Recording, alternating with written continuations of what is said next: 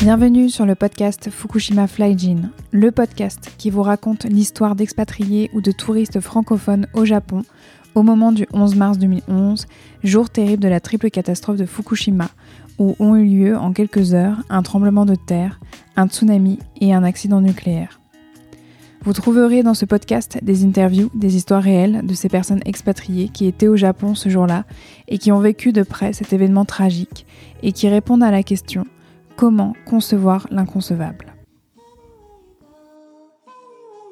Bonjour et bienvenue à vous dans ce nouvel épisode de Fukushima Flyjin qui se nomme C'est fini pour moi, je m'arrête là. Aujourd'hui, c'est Valentin qui prend la parole sur le podcast et qui nous partage son vécu au moment de la triple catastrophe de Fukushima. Valentin était en visa vacances-travail à Tokyo en 2011 au sein du lycée français. Il nous partage ici son vécu, son processus de réflexion, sa manière de gérer ses émotions avant, pendant et après le 11 mars 2011. Il nous parle ainsi de peur, de dilemme, d'info-obésité, de culpabilité, de stress post-traumatique et tout ce qui l'a amené à prendre la décision difficile de ne pas retourner au Japon après sa fuite en mars 2011. Et vers la fin de notre échange, il nous raconte aussi comment il est retourné finalement en voyage en 2016 au Japon comme dans une sorte de pèlerinage. Pour information, l'interview a été enregistrée en 2021, peu avant l'anniversaire des 10 ans de Fukushima. Je tiens à remercier Valentin pour son témoignage en toute transparence. Si vous souhaitez échanger, je reste comme d'habitude joignable par mail à mon adresse de thérapeute hypnose.elsacoutelier.com ou directement sur mon compte Instagram at echypnose. Je vous souhaite une très belle écoute. Bonjour Valentin. Bonjour Elsa. Bienvenue dans ce podcast. Je suis ravie de t'accueillir ici pour euh, en fait euh, te laisser la parole par rapport à tout ce que tu as vécu toi Bah, le 11 mars dernier. On va reprendre étape par étape. On va commencer euh, tout d'abord par bah, les présentations. Qui es-tu, Valentin? Euh, bah, je vais faire euh, assez court, hein, mais euh, donc je m'appelle Valentin, j'ai des 31 ans et euh, bah, je vis à Paris et je suis consultant en accompagnement du changement. Ok, très bien. Alors pour te situer par rapport en fait à ce podcast-là, on va enchaîner avec une question qui est hyper importante puisque ce podcast vient euh, reprendre le fil de ce qui s'est passé pour chaque personne par rapport au 11 mars 2011. Et donc pour poser le décor, j'aimerais en fait te demander quel est ton lien avec le Japon. Et euh, mon lien avec le Japon, eh ben, c'est un, c'est une histoire euh, de, de c'était, c'est un pays de passion en fait. J'ai commencé à, j'ai découvert le Japon bah, assez classiquement comme beaucoup de Français à mon époque euh, à travers les mangas. Euh, quand j'étais bah, en primaire, collège, lycée, j'en ai beaucoup beaucoup lu et puis ça m'a beaucoup euh, petit à petit à force euh, d'en lire, bah, je me suis rendu compte que j'étais hyper attiré par la culture, par la langue. Et, euh, et aussi, j'adorais la calligraphie, l'écriture. J'étais très attiré par l'écriture, je trouvais ça hyper exotique. Et euh, du coup, bah, j'avais, un peu envie d'apprendre cette langue-là. Et donc, après mon bac, j'ai décidé de faire une licence de japonais euh, au Langzo. Donc, pour ceux qui ne connaissent pas, c'est un, un institut de langue, euh, les langues orientales à Paris et qui permet d'apprendre euh, tout un tas de langues orientales, dont le japonais, qui était une langue très, très à la mode euh, à l'époque, avec beaucoup d'étudiants dans, cette licence. Et donc, je me suis mis à fond dans le, dans le japonais, dans la culture japonaise pendant trois ans. Et puis après ça, je suis parti vivre un an au Japon. Donc en quelle année? Ben, en 2010-2011, justement. Voilà, donc ça répond à, ça commence à enchaîner sur euh, la question suivante qui était euh, justement en fait qu'est-ce que tu faisais au Japon en 2011 et donc tu étais parti euh, voilà sur une année euh, Oui, mais j'avais validé ma, donc ma licence de japonais. Ça faisait trois ans que j'étais immergé dans le, le japonais et la culture japonaise euh, euh, matin, midi, soir, euh, tous les jours de la semaine. Euh, on était vraiment, c'était très intense comme rythme. Et donc à la fin de ma licence, je me suis dit je vais faire une, une pause avant de continuer mes études. Je vais partir un an là-bas pour vraiment profiter, vivre pleinement tout ce que j'avais, tout ce que j'avais appris pendant la licence et, et vraiment mettre en pratique. Et puis voilà, faire, faire une pause dans les études et vivre pleinement le Japon que j'avais tellement étudié. Voilà. Ok. Et comment ça se passait pour toi cette année-là? Bah donc c'était une année de césure pour moi donc je, je j'ai trouvé je suis parti avec le visa vacances travail qui est donc un visa qui permet de c'est un visa d'un an qu'on peut prendre qu'une seule fois dans sa vie par, par pays. Il y a quelques pays qui le proposent, dont le Japon. Et j'avais trouvé un, un travail au lycée franco-japonais de Tokyo. J'étais surveillant, j'étais pion. Donc voilà, ça me permettait de, vivoter à Tokyo dans ma petite, ma petite chambre, dans une guest house, partagée avec. bah, ça tournait, mais il d'autres étrangers, d'autres personnes. On était dans une petite maison euh, assez, enfin dans, le, dans le centre de Tokyo quand même assez bien placé. Et donc voilà, j'avais trouvé mon rythme. J'étais surveillant seulement deux jours par semaine. Et le soir aussi, je donnais des cours, enfin de, l'aide aux devoirs à, des, un collégien et à un, enfant qui était en primaire aussi. Voilà. Donc ce qui me laissait quand même euh, quasiment tout, enfin cinq jours par semaine pour profiter de Tokyo, euh, partir les week-ends, etc. Et qu'est-ce qui s'est passé pour toi le 11 mars 2011 T'étais où? T'étais avec qui? Eh ben, donc le 11 mars 2011, moi, donc moi j'étais arrivé au Japon euh, le, en fin août 2010. Donc ça faisait déjà 7 mois que j'étais arrivé à Tokyo. J'avais vraiment, euh, ça commençait à être vraiment très très bien là, parce que les premiers mois, voilà, on atterrit, on, on, prend nos marques, on a plein de choses à découvrir. Et là, au bout de 7 mois, je commençais vraiment à être, euh, bah, à l'aise, de plus en plus à l'aise en japonais. J'avais rencontré des gens, enfin des japonais notamment, donc c'était super. Et j'étais vraiment dans, je commençais à rentrer un peu dans mon quotidien au Japon. J'avais mes habitudes, j'avais mon rythme, j'avais, voilà, je, je, profitais vraiment. Et donc le 11 mars, alors je me souviens plus quel jour de la semaine c'était. Euh, j'ai un doute. Je pense que c'était en semaine parce que je me souviens que le soir j'étais censé donner des cours justement, enfin de, l'aide aux devoirs aux, collégiens. Euh, donc je pense que c'était un, jour de semaine, j'avais le temps. Et euh, il se trouve que j'étais l'année où j'étais à Tokyo, j'étais avec d'autres amis de, des Langzo qui étaient partis la même année que moi. eux, ils étaient en, échange universitaire plutôt.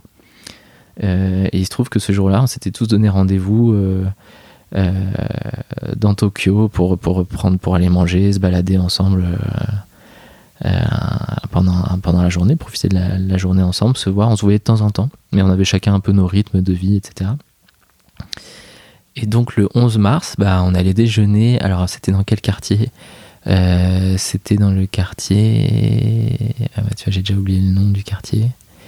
c'était près de Takeshitadori. comment, comment tu C'était vers Omotesando. Tu te souviens de quel quartier ça? Comment on appelle ça Harajuku. Harajuku, exactement. Voilà, on était à Harajuku, je ne me souviens plus du, terme, du nom. Euh, et donc on se baladait et puis on a, on a allé manger, alors que je dise pas de bêtises, on a mangé des, euh, des, raviolis japonais, des gyoza. Euh, c'était très sympa. Et après ça, on s'est dit, on allait se balader un peu plus dans les petites ruelles de, de, de, Harajuku et on a trouvé, on s'est, dit, bah, on va prendre un dessert. On a trouvé un, un, restaurant qui faisait des pancakes. Euh, et on s'est dit, ah bah, on va aller prendre un, dessert là. Il était déjà l'après-midi, il était un peu entamé déjà. Il était bah, 14h, 14h30. Et on a pris notre fameux, euh, c'était très bon. Et au moment où on, avait terminé, euh, bah, d'un seul coup, euh, on, sent un petit tremblement de terre. Enfin, on sent que le, sol commence à vibrer tout doucement. Et là, on se regarde, on dit ah bah tiens, il y a un tremblement de terre. Euh, parce que c'est quelque chose qui est arrivé euh, voilà, de temps en temps. C'est ce que j'allais te demander. Est-ce que pour toi, c'était la première fois où tu en ressentais un comme ça au Japon, que tu sentais la terre qui tremblait Ou est-ce qu'en fait, tu avais déjà ressenti ça Non, alors c'était pas la première fois. En fait, on avait tous déjà ressenti des tremblements de terre. à chaque fois, c'est une petite vibration qui dure qui dure, je sais pas, 20, 30 secondes, ça dépend de l'intensité. Ou des fois, enfin après, au Japon, il y en a très régulièrement des tremblements de terre, on les sent pas forcément euh, tous, il y en a tous les jours, mais on les sent pas. Il y en a qu'on sent pas, de temps en temps, on sent une petite vibration, et puis voilà, ça nous. Au début, la première fois que ça nous arrive, ça, fait un peu bizarre, et puis après, ça nous fait un peu sourire, genre, ah bah, il y a un tremblement de terre, euh, voilà, ça, ça, rythme un peu la journée, quoi, ça peut arriver. Et là, bah, c'est ce qu'on s'est dit, en fait, au début, on s'est dit, ah bah, ah, vous sentez, il y, a le sol qui tremble, il y a un tremblement de terre. Et on se regarde, et puis en fait, euh, bah, les, les 15 secondes passent, les 20 secondes passent, euh, 30 secondes passent, et on voit que ça s'arrête pas. Et là, ça commence à faire un peu étrange, parce que d'un seul coup, les vibrations, bah, elles deviennent euh, bah, de, plus en plus intenses. Et là, ça, fait, ça commence à être. euh, Enfin, ça devient, ça devient étrange. c'est quelque chose qu'on n'a pas vécu encore, ça, justement, ça dure plus longtemps que prévu. Et donc, on se regarde un peu, euh, bah, on est un peu. je pense qu'il y a un petit moment un peu de sidération, on comprend pas trop ce qui se passe, quoi. Et moi, je me souviens très bien, c'est le moment. d'un seul coup, en fait, y a une, ça a pris vraiment de l'ampleur. On est passé des petites vibrations habituelles à quelque chose qui était beaucoup plus euh, important, une espèce d'énorme énergie qui, sortait du sol, quoi. Et, euh, et on s'est rendu compte. Enfin, moi, j'ai une image qui me reste vraiment en tête c'est que dans le restaurant, il y avait une japonaise avec un, bébé. Et euh, elle a pris son bébé dans ses bras et elle a dit au, serveur Je vais sortir. Et ça, c'est une image pour moi, ça a été hyper fort de me dire bah, Ah bah mince, les Japonais commencent à. Pas, ils paniquaient pas, mais c'est vraiment, il y a eu un. D'habitude, c'est chacun fait sa vie, euh, ils, se, se le disent même pas entre eux, il y a un tremblement de terre, enfin, c'est, ça passe inaperçu. Et là, ça passait pas inaperçu, quoi. Et je me dis, c'est d'une ampleur, ça, commence à prendre une ampleur suffisamment forte pour que quelqu'un euh, décide de sortir du restaurant. Et puis en plus, elle, c'était une image forte parce qu'elle, euh, en fait, elle a initié le mouvement, tout le monde a commencé à suivre. Et donc nous, bah, on s'est dit, bah, on se calque sur les Japonais, c'est eux qui savent mieux que nous. On sort aussi. Et, euh, et le temps qu'on sorte, en fait, euh, là, ça, ça commençait à, secouer vraiment euh, très fort. Donc on est, sorti du restaurant, on était, en fait, on était au deuxième étage, où on, enfin, on était un petit peu en hauteur, au premier ou deuxième étage. Et il fallait descendre une volée d'escalier pour arriver dans la, petite ruelle où on était. Et là, déjà, ça secouait franchement fort. il fallait vraiment se tenir à la rambarde pour descendre les escaliers. J'ai souvenir même il y en a qui n'ont pas osé descendre les escaliers tellement ça secouait. Euh, et donc nous, bah, on, est, on a descendu les escaliers comme on pouvait. Là, on a senti il y a eu un, c'est quand même un, petit mouvement de panique. Quoi. C'est vraiment, c'était, euh, tout le monde sortait dans la rue. Et on s'est retrouvé donc dans notre petite ruelle où ça secouait dans tous les sens. On sentait des, comme des grandes vagues de, terre qui, euh, des grandes vagues qui roulaient sous les pieds, quoi. Ça, ça, ça tanguait en fait. C'était plus des vibrations, c'était que vraiment des vagues qui passaient sous les pieds. Et, euh, et donc là, je me souviens qu'on se tenait les uns les autres euh, avec, avec mes amis, on se tenait un peu en cercle, on se tenait les bras. Et on regardait surtout, comme on était dans une petite ruelle, c'est quand même pas recommandé euh, d'être. Enfin, le mieux c'est d'être dans un espace assez euh, aéré, comme ça, si jamais il y a quelque chose qui tombe, on peut l'éviter. Et là, on était dans une petite ruelle, donc c'était un peu, c'était ça qui était stressant, quoi. On voyait les, les, les vitres qui tremblaient, euh, on se disait, est-ce que ça va prendre encore plus d'ampleur? Est-ce que ça va, des- des bâtiments peuvent s'effondrer? Ou aussi, il y avait à Tokyo, il y a tous les, fils électriques aussi qui sont dans les rues. Rien n'est sous le sol, donc euh, il y avait tous les fils électriques aussi qui, je me souviens, bougeaient dans tous les sens. On disait, oh là là. Enfin, en tout cas, moi, je me disais, euh, ça peut, ça peut se casser, ça peut tomber. euh, faut qu'on soit hyper vigilant.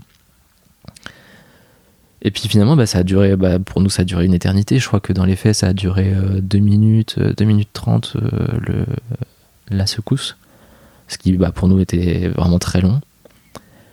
Et puis après, on avait vu bah, que ça commençait à. Les, vagues sous les pieds commençaient à s'espacer un peu, mais on sentait toujours cette. Moi, je me souviens, c'est vraiment une énergie euh, incroyable, quoi, qui est, euh, vraiment. euh, assez chaud. Assez, enfin, j'étais vraiment choqué de, toute cette énergie que je sentais sous les pieds, quoi. Et, voilà, on a senti que ça commençait à se calmer. Tout le monde était dans la rue, un peu. Les gens commençaient à se, à se détendre un petit peu parce qu'on comprenait voilà, que ça se calmait, que c'était le plus gros était passé, que voilà, mais tout le monde un peu choqué aussi de se dire, ouais, dis donc, là, celui-là, il était gros, quoi. Ça, on, a, on a eu un peu peur, quoi. Donc on est resté dans la rue quelques minutes comme ça, le temps de- de- d'accuser un peu le coup. Et puis après, bah, tout le monde a commencé à remonter dans le restaurant, euh, à payer sa note, euh, à terminer son, son pancake. euh. et nous, on avait terminé, donc en l'occurrence, on est juste allé payer. Je me souviens d'ailleurs du serveur japonais qui, euh, c'était très japonais, ça. Il, s'était excusé, il s'excusait euh, de, de ce qui s'était passé. ça, fait- ça nous avait fait rire. On se dit, mais de quoi vous voulez Enfin, c'est pas le sujet, quoi. C'est pas votre faute. Euh, donc voilà, on a sorti et puis on était voilà un peu un peu secoué, mais on s'est dit bon bah voilà, on avait on aura vécu un bon gros tremblement de terre. On n'avait pas du tout conscience de ce qui se passait, enfin de ce qui s'était, enfin que ça avait ça avait plus de dégâts ailleurs, et on savait pas où était l'origine de où était l'épicentre de ce de ce séisme. Donc voilà, on s'est remis un peu de nos émotions et puis on s'est dit bah on continue notre balade dans le dans le dans le quartier. euh, et puis on marchait comme ça, et puis, on- et puis quelques minutes après encore, on voit euh, des gens qui courent, qui sortent des bâtiments encore et qui se remettent dans la rue. Et là, en fait, on n'avait pas senti en marchant, mais en fait, il y a une, nouvelle secousse qui a repris. Euh, et qui était tout, enfin qui était quasiment aussi forte. Donc euh, pareil, sauf que nous on était déjà dans la rue, donc euh, pareil, on s'est, on a vu tout le monde qui ressortait dans la rue, tout le monde était bah, encore un peu, un peu petite panique quoi. Est-ce que ça va être encore plus fort ou pas? Et là, je me souviens moins bien de cette secousse, mais je crois qu'elle, a duré un petit peu moins longtemps. Mais elle était quand même assez forte encore, pas suffisamment pour que tout le monde ressorte. Je me souviens qu'il était juste devant un coiffeur et donc il y avait les Japonais avec les grandes, les grandes tuniques euh, pour, pour les protéger des cheveux, etc., qui sortaient euh, complètement euh, débraillés chez le coiffeur. Donc voilà, deuxième secousse, on s'est dit, bah dis donc là c'est sacré, sacré truc quoi encore. Et on s'est dit après, bah, il va sûrement y avoir des répliques encore plus tard, etc. Et puis là, bon, on s'est dit quand même, on a compris que, que, ça commençait à être un peu un truc important, quoi. Et puis en se baladant, alors après, si je me souviens bien, euh, qu'est-ce qui s'est passé après? Bah on a, je pense qu'on s'est dit bon bah on va, on a continué à se balader encore un peu, je me souviens, et on s'est dit après bah on va, on va rentrer, on va rentrer chez nous. Enfin voilà, c'est, on avait passé une, bonne partie de l'après-midi ensemble. Euh, sauf que là tous les métros étaient arrêtés, euh, tout le monde était, enfin tout était arrêté, la, ville n'avançait plus, donc il y avait beaucoup de gens dans les rues. et puis on essayait aussi du coup, enfin du coup on savait pas trop comment on allait rentrer chez nous on habitait tous à des endroits assez différents euh, dans Tokyo, euh, certains en périphérie. Euh, donc c'est pas évident de se dire bon qu'est-ce qu'on fait maintenant? Et puis on a essayé, on a commencé à, voir, à demander aussi aux gens autour de nous est-ce que vous savez d'où était l'épicentre? Et puis il y a quelqu'un qui nous a dit bah oui ça vient de, de Sendai. Et puis voilà, et puis là quand même on comprend que bon c'est une journée quand même importante, c'est pas pas n'importe quelle journée. Et je me souviens d'avoir échangé par texto avec la famille dans laquelle je devais donner des aides aux devoirs le soir. Et il m'avait dit non, mais laisse tomber pour aujourd'hui, viens pas. De toute façon, ça va être compliqué, euh, c'est pas grave. Euh, tu viendras, tu reviendras demain, on verra. Donc je me disais, j'étais soulagé parce que je me souviens, j'étais eu un petit coup de stress en me disant comment je vais faire pour y aller, etc. Finalement, bon, donc je me suis rendu compte que j'avais le temps, juste mon objectif c'était de rentrer chez moi maintenant. Et là, euh, qu'est-ce qu'on a fait? Bah, c'est là, c'est peut-être là, on a commencé à marcher en se disant, euh, je sais plus où est-ce qu'on, quel était notre objectif au tout début. En tout cas, je sais plus si on se baladait encore, mais on a commencé à voir des les images en fait du, tsunami euh, quasiment en direct. Euh, les, les, les, les, magasins en fait mettaient en vitrine dans la, sur la rue les, leur, leur télé en direct et tout le monde était agglutiné devant les vitrines à regarder les les, images quasi directes, je sais plus si c'était en direct ou pas, mais vraiment euh, ça se jouait à, à une heure après, quoi, de, de la vague qui arrivait sur Sendai, qui, qui, qui, mangeait tout sur son passage, euh, des incendies, etc., et des, images en direct, enfin retranscrits plutôt des, du séisme, avec euh, les dégâts que ça avait pu faire à droite à gauche, les secousses les images qu'on voit souvent les tremblements de terre, euh, les supermarchés, les bouteilles de vin qui tombent par terre, euh, dans les bureaux, les ordinateurs qui tombent, les gens qui se réfugient sous les bureaux, etc. Donc on voyait toutes ces images-là. Et là, on a compris que c'était beaucoup plus grave que, que ce qu'on avait imaginé au départ, quoi. Donc c'était quand même pas... Euh, voilà, là c'était... on rigolait pas trop, quoi. Et alors après, une de mes amies, je me souviens était en échange universitaire à l'université de Rikyo, euh, qui était euh, basée, alors que je dis plus, il me semble, dans le quartier de Dikebukuro. Et elle a reçu un message sur son téléphone portable de l'université qui disait si vous êtes, enfin, vous pouvez venir vous réfugier dans l'université. parce que souvent il y, a des, lieux comme ça de rassemblement en cas de, gros tremblements de terre, de gros dangers. Dans les gros quartiers de Tokyo, il y a toujours des, lieux de rassemblement officiels avec des bâtiments qui sont vraiment euh, robuste pour, euh, pour euh, résister à ce genre de, de, séisme. Et donc, on a, elle a reçu ce, fameux message qui disait Vous pouvez venir vous réfugier à l'université. Et donc, en fait, on s'est dit bah, C'est peut-être l'endroit le plus proche, le plus facile pour nous pour venir se, se réfugier parce qu'on on, habitait tous quand même assez loin de là où on était. Et donc, bah, on a commencé à marcher. on avait un, petit moment de, marche. Et on se disait surtout, on va marcher, marcher. Peut-être que les métros vont rouvrir entre temps. On, prendra, on va marcher un peu le long du métro. On essaiera de trouver une station. Dès que ça sera ouvert, on, prendra le métro. On arrivera soit directement chez nous, soit on vise l'université. On va voir. Et donc là, en fait, c'était, bah, tout le monde marchait dans la rue. Il y avait, J'ai pas le souvenir qu'il y ait beaucoup de voitures. Je suis pas sûr que. Enfin, en tout cas, moi, j'ai surtout le souvenir que c'était. On marchait tous dans la rue. Il y avait énormément de monde. C'était presque les embouteillages euh, piétons, quoi. Sur euh, vraiment marcher au milieu de la rue, euh, sur les trottoirs, il y en avait partout. Tout le monde essayait de rentrer chez soi. Euh, et donc, on a marché comme ça pendant des heures. Je me souviens plus combien de temps exactement, mais en tout cas, on est arrivé le soir à Ikebukuro, à cette fameuse université. Euh, on a essayé de reprendre le métro parce qu'on a vu qu'il y avait une station qui était ouverte, mais euh, le métro ne fonctionnait pas, mais la station était ouverte. Et on était en mars en plus, et il faisait assez froid ce, ce jour-là. Et en fait, on voyait déjà, la nuit commençait à tomber, on voyait déjà des Japonais qui commençaient à dormir dans, dans, le, dans les couloirs du métro. Euh, des gens qui faisaient la queue, enfin qui se disaient peut-être on attend le métro réouvre et on fait la queue en attendant que ça ouvre, on sera les premiers à rentrer dedans. Mais il y avait déjà beaucoup de gens qui commençaient à s'installer euh, dans les couloirs du métro euh, pour, y passer la nuit, quoi, en fait. Et nous, bah, on s'est dit, bah, on va, le métro, visiblement, ça fonctionne pas, on va aller voir dans cette université quand même, ils nous accueillent, on y va.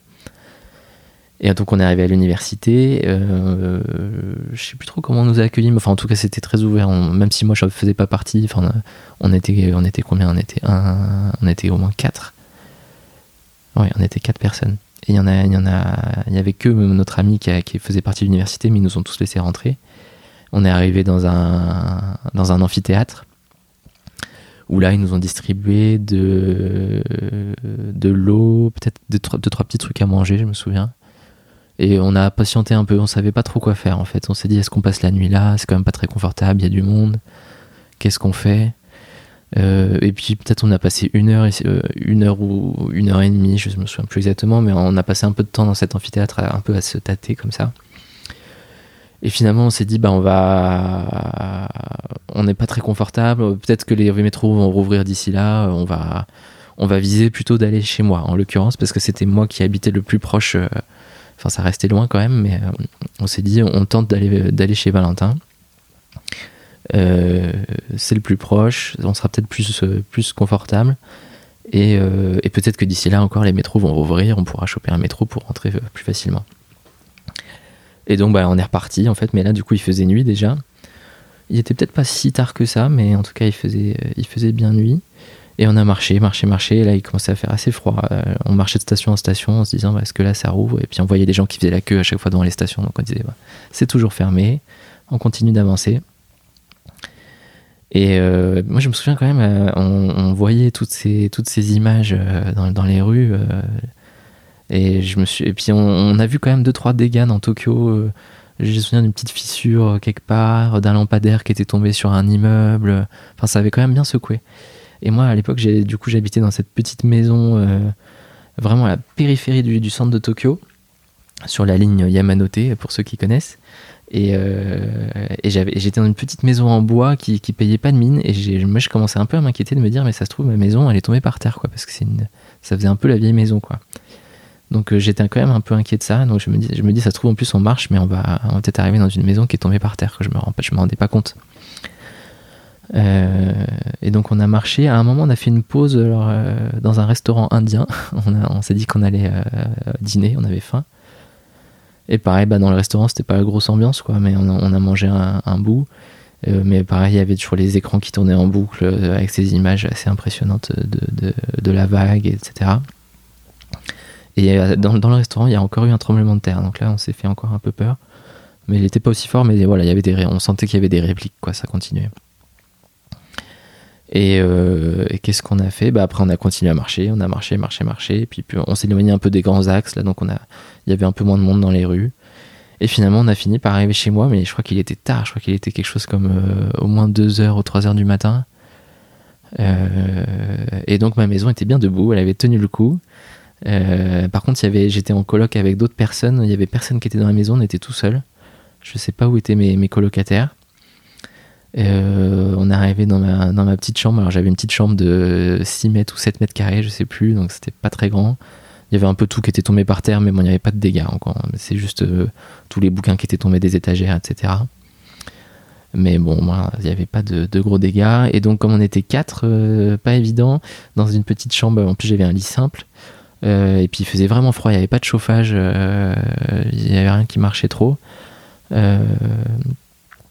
Mais donc on s'est, débrouillé. Euh, j'ai une amie donc qui est descendue dans le salon parce que c'était une maison partagée. Moi j'avais juste une chambre de, de, de quelques mètres carrés, mais on partageait les autres euh, espaces de la maison. Donc euh, j'ai une amie qui est descendue dormir sur le canapé en bas. D'ailleurs qui a eu assez froid d'ailleurs je crois. Euh, et puis euh, les deux autres amis qui étaient là, c'était un couple en fait, donc ils sont, je leur ai laissé le, lit simple.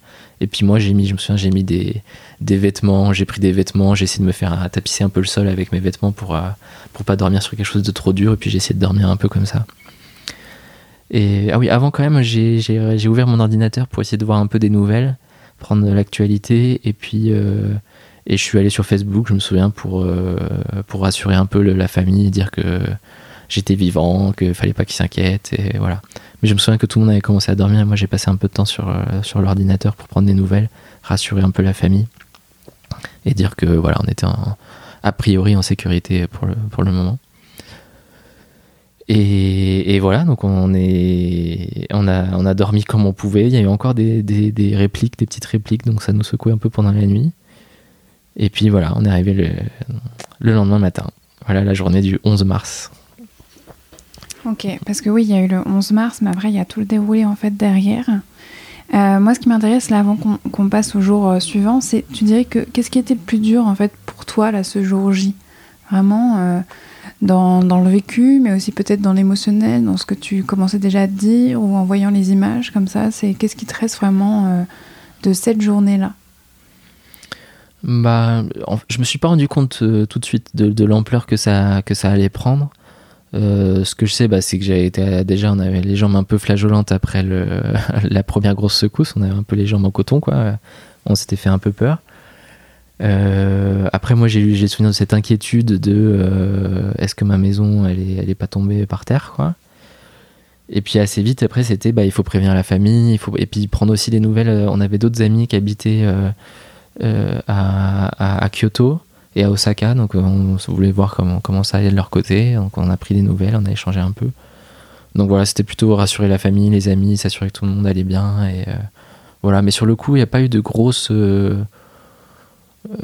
grosses enfin on n'a pas pris conscience de, de, l'ampleur que ça avait et puis enfin c'est juste après on a quand on voyait les images on, a vu que c'était un désastre plus dans le nord et que voilà c'était tragique quoi mais mais on n'a pas on n'avait pas encore bien conscience de ce qui allait se passer par la suite quoi Et donc par la suite, comment se sont passés pour toi les jours d'après Que ce soit au niveau des événements, mais aussi de- des processus justement émotionnels, intellectuels, de la prise de conscience? Comment en fait voilà, tu as, réagi euh, sur euh, les prochains, prochaines journées en fait post 11 mars bah le, le lendemain donc euh, on s'est tous réveillés on était tous un peu on n'avait pas bien dormi on avait eu froid on a mangé un bout et chez moi. Et puis euh, en fait après le- les métros étaient euh, rouverts. Donc ils sont ils sont repartis. Ils ont pu rentrer chez eux. Chacun chacun était chez eux. Et, euh, qu'est-ce qui s'est passé? Bah moi après en fait j'ai juste le souvenir de, passer mes journées enfin de passer ma cette, jour- cette journée là en tout cas de la passer sur les aux infos à voir ce qui se passait parce que je peux il faudrait que je regarde exactement mais je, peut-être c'était un du coup un samedi ou le lendemain c'est peut-être que le 11 mars c'était un vendredi et qu'après c'était un samedi il faudrait que je re- revérifie ça.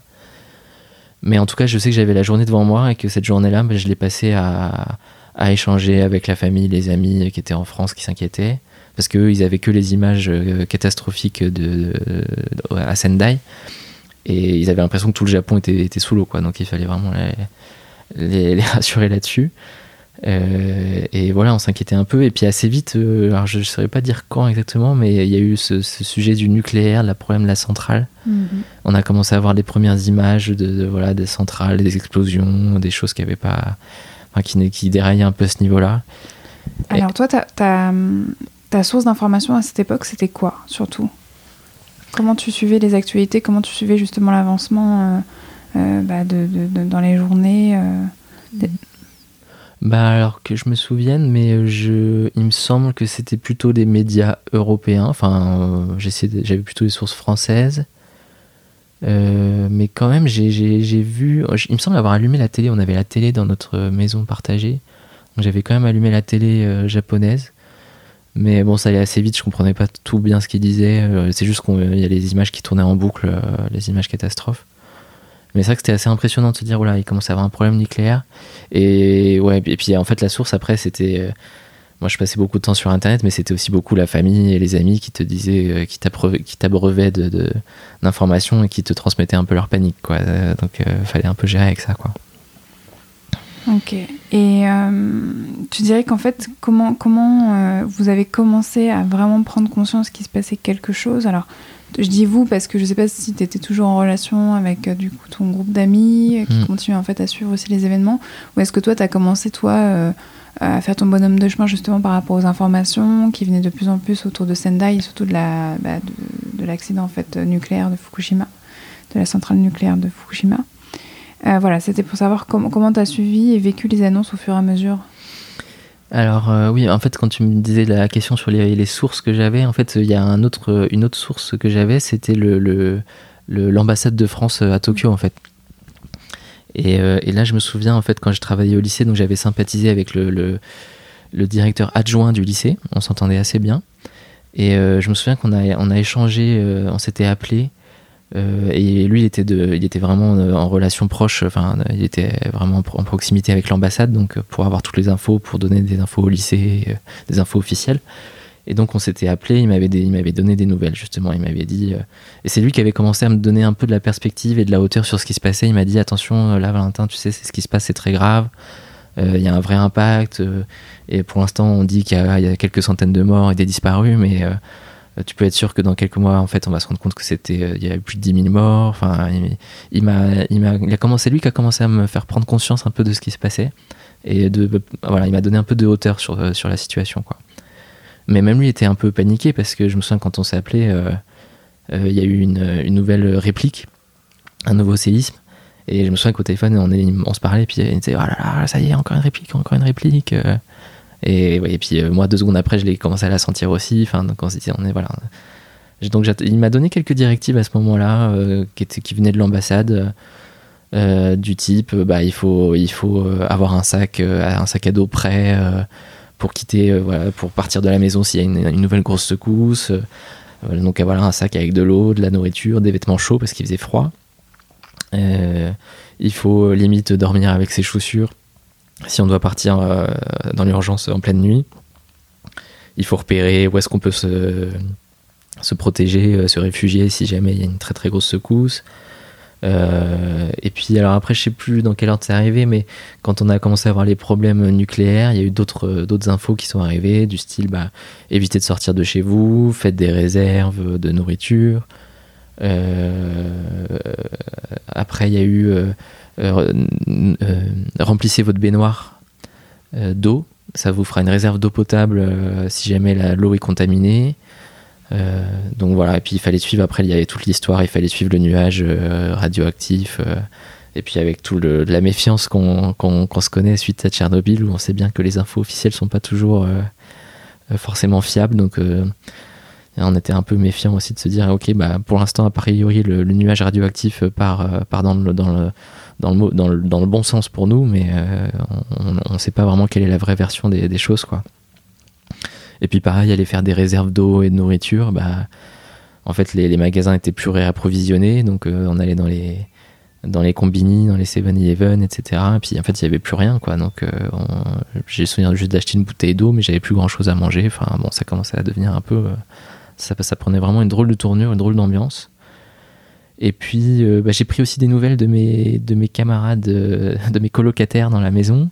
Euh, et donc ils n'étaient pas tous là. Ils ont mis du temps à rentrer à la maison.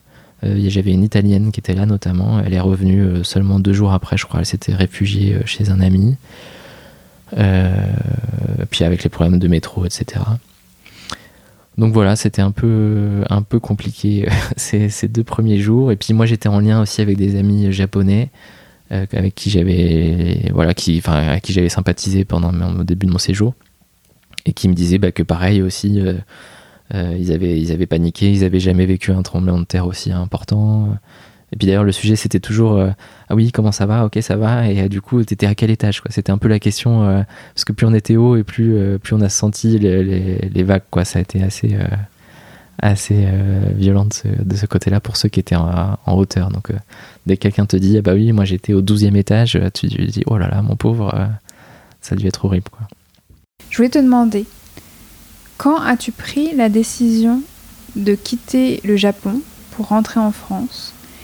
Et surtout, qu'est-ce qui t'a permis de prendre cette décision-là? C'est-à-dire, qu'est-ce qui a déclenché? Quels ont été les critères qui t'ont poussé à prendre cette décision-là? Euh, alors j'ai pris la décision de partir euh, assez tardi- tardivement quand même, je dirais, euh, par rapport à d'autres personnes. Au final, j'ai pris la décision de partir, je pense, un peu plus de 48 heures après le séisme.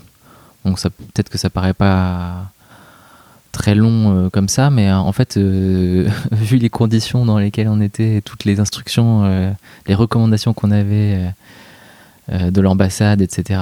Et ça devenait un peu, euh, euh, ça devenait plus trop vivable en fait euh, au, quotidien, quoi. Il y avait une ambiance tellement pesante. euh, et donc en fait, c'est un enchaînement de choses, quoi. C'est le fait de devoir rester calfeutré chez soi, le risque nucléaire, ça commençait à faire beaucoup. Les répliques qui continuaient aussi, le fait qu'on n'arrivait pas enfin que les magasins n'étaient pas réapprovisionnés, donc il fallait euh, se trouver à manger. Bon, ça comme euh, il y avait aussi l'histoire de d'électricité. il fallait euh, il fallait euh, comme il y a des problèmes avec les centrales, euh, il y avait des réductions euh, de- d'électricité, donc il y avait euh, les, les escalators qui marchaient plus, enfin ce genre de choses. Les enseignes lumineuses euh, dehors, tout ça c'était éteint. Euh, donc voilà, donc là déjà c'était pas une ambiance très folichonne et puis en plus, alors il y a eu un premier événement qui a été assez euh, difficile à vivre. Euh, c'est qu'il y a un soir, je sais plus où j'étais, j'étais en balade quelque part. Euh, je suis rentré chez moi le soir et en fait j'ai vu un de mes autres colocataires dont j'ai pas encore parlé, un autre Italien qui avait déjà en fait fait sa valise et quand je suis, arrivé, je rentrais chez moi et il était dehors avec sa valise, il était en train de partir et il m'a dit bon bah je, je m'en vais là la situation ça va pas, je rentre en Italie, euh, salut euh, et il m'a dit euh, quelque chose genre bonne chance, il faut tu, bonne survie, quoi. J'ai entendu ça, quoi. Et ça, ça m'a fait vraiment un choc. C'est la première personne que je voyais de mon entourage proche qui, décidait de partir aussi vraiment d'un claquement de doigts, quoi. Je je l'ai pas vu venir. Et, et voilà, d'un seul coup, ben, on n'était plus que deux dans la, dans la maison. T'as Ça- ressenti quoi à ce moment-là Vraiment, quand tu parles de choc, c'était quelle émotion qui était vraiment présente? Bah, la, la, la peur, en fait. Je me suis dit, mince, euh, en fait, là, il me- il m'a il m'a vraiment donné un conseil c'est euh, tu devrais faire pareil que moi, euh, tu devrais partir. Et moi qui essayais de me raisonner en me disant, ça va aller, ça va passer, peut-être un peu dans le- j'étais peut-être un peu dans le déni, quoi. Et, et là, le voir partir, je me suis dit, oula, en fait, là, en fait, il, il m'a- il m'a fait peur, quoi. Il faut, là, je suis. Il, m'a- fait comprendre que pour lui, c'était pas tenable la situation, qu'il rentrait et que c'était trop dangereux pour lui euh, et que et qu'il me souhaitait bonne chance, quoi. Donc, je me suis dit, euh, j'ai eu vraiment, euh, bah, j'ai eu de la peur, quoi. J'ai eu un petit instant de panique même. Et je sais que j'ai été en contact avec de la famille à ce moment-là. J'ai fait des Skype. pour, enfin, j'avais besoin de parler, quoi, de me dire qu'est-ce que je fais. Je commence à, voilà, ça m'a fait vraiment un choc. Je me suis senti un peu, en plus, un peu abandonné, quoi, aussi, de se dire mince. Euh, on est, en- je, enfin voilà, c'est peut être bête, hein, mais euh, je pensais qu'on on allait traverser le truc tous ensemble, quoi. Et puis, on imagine que si t'étais pas rentré à temps, euh, tu l'aurais même pas vu, tu aurais même pas pu lui dire on au se revoir. serait pas dit au revoir. Ah ouais, ouais, ça s'est joué à quelques minutes. hein. Il était vraiment, euh, il était sorti de la maison avec sa valise, il était en train de partir euh, vers le métro, quoi. Donc on s'est vraiment croisés et il est parti d'un seul coup. Donc voilà, ça, ça a été un premier choc. Et puis après, bah, c'est les, les- la pression de la famille, parce qu'en plus, je pense qu'ils ont vu que j'étais un peu dans le doute. Donc euh, avec toutes les informations qu'ils avaient eux, euh, pour eux, le Japon vraiment était sous l'eau, euh, sous sous les flammes et Bah, le, Japon était fini, c'est ce qui était dit en fait Voilà, à cette époque-là dans les médias, ça. en tout cas francophones, c'était que le Japon ne s'en relèverait jamais et que c'était totalement fini pour le Japon. Ouais, il y avait beaucoup ça, et surtout dans les médias euh, européens, quoi. Euh, en tout cas en France. Donc j'avais beaucoup de pression de la famille, des amis, qui étaient tous ceux qui étaient en France. Et, euh, et alors après, oui, dans les médias, il y a eu un, il y a eu un peu un emballement des, des, des, des nouvelles, quoi. euh. Et donc euh, j'ai commencé, commencé, il y a eu un- une autre information que j'ai vue qui m'a vraiment poussé à, prendre le, à faire le choix de partir. C'était que dans les trois jours, il y, allait, il y avait euh, 70% de chances que le Big One pouvait arriver. Euh, donc le Big One, c'est ce fameux tremblement de terre que tout le monde attend depuis des années, qui est assez cyclique, qui arrive tous les peut-être 140 ans, quelque chose comme ça, et qui est censé être vraiment un très très très gros tremblement de terre qui détruit tout sur son passage, quoi. Et donc là, il y avait cette information, ah bah en fait, euh, tous les tremblements de terre que vous avez vécu jusqu'ici, c'était euh, du pipi de chat. Euh, et là, c'était juste l'annonce d'un- quelque chose d'encore plus gros, quoi. Donc ça, c'est sûr que ça m'a pas mis en confiance et je me suis dit là, euh, ça, ça c'était vraiment un déclencheur aussi, euh, un second déclencheur. Et puis, bah, on avait l'impression que le pays, euh, tout le Japon se, réveillait et c'était comme dans le film 2012, qui n'était pas encore sorti d'ailleurs à l'époque, mais vraiment, c'était vraiment apocalyptique, quoi, fin du monde.